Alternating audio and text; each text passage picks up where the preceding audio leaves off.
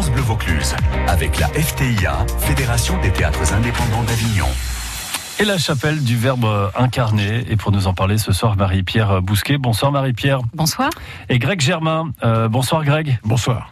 Merci d'être avec nous. On va parler de, votre lieu, cette chapelle du Verbe incarné, euh, qui depuis euh, ben voilà 24 éditions maintenant euh, au Festival d'Avignon propose une, programmation assez différente avec des auteurs qu'on n'a pas forcément l'occasion de voir ici en, métropole. Je parle de métropole parce que ce sont souvent des auteurs pour la plupart qui viennent ben voilà d'un peu plus loin des îles.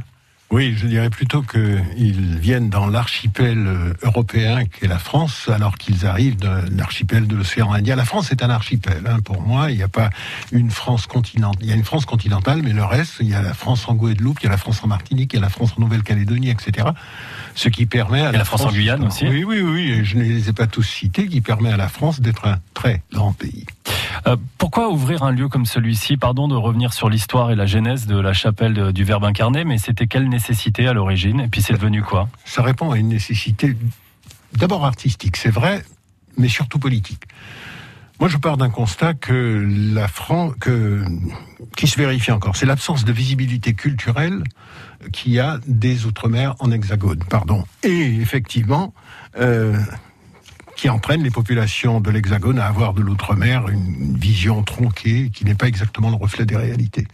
Il y a une vraie culture en outre-mer, ça se passe bien et on ne l'entend pas souvent beaucoup en France. Et aussi la nécessité pour les artistes ultramarins de participer à la grande fête du théâtre en France, qui est le Festival d'Avignon.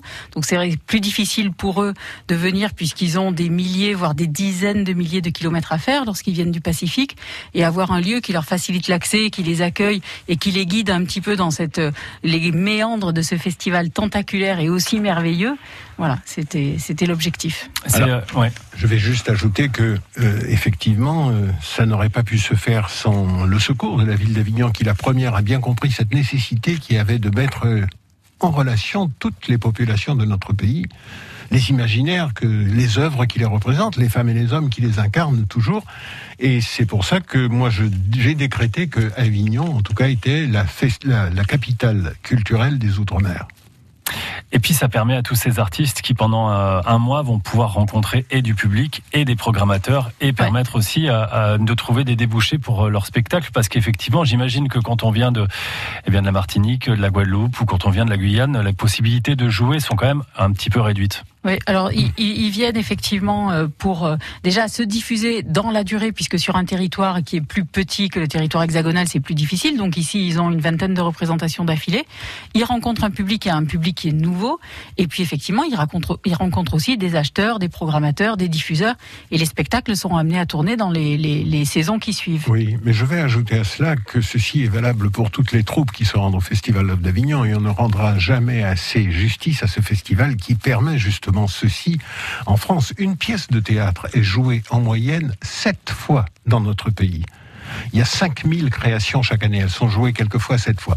Donc ça permet à tout le monde. Mais ça permet aussi aux Outre-mer, pour une fois, de croiser leur regard avec ce que font leurs homologues qui viennent de Provence, qui viennent de, euh, de Strasbourg, enfin tous ceux qu'on rencontre au Festival of d'Avignon. Et c'est, pour moi, c'est une, c'est quelque chose qui, qui réunit tous les Français.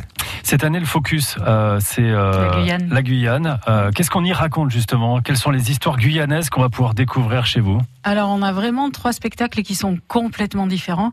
La Guyane, c'est un territoire qui est un territoire assez exceptionnel parce que c'est un territoire de. C'est ça, puis c'est pratiquement la taille de la France, non? Enfin, Non, c'est un petit peu moins grand. C'est cinq départements. C'est juste gigantesque quand même. C'est gigantesque et ça a 785 km de frontières communes avec le Brésil. C'est la plus grande frontière euh, française. finalement française, c'est avec le Brésil grâce ouais. à la Guyane. Ouais. Et puis c'est le plus grand parc naturel d'Europe. Ouais. Ah oui, c'est un, un, territoire extraordinaire. Quand on atterrit là-bas, il y a un air, il y a une façon d'être, et puis il y a des peuples premiers aussi qui sont là, et qui c'est vraiment quelque chose qui est magnifique. Alors sur les spectacles qu'on accueille, puisque c'est du coup un terreau de création et un, un, vraiment un pays de rencontres et de relations, on a trois spectacles qui sont très très différents.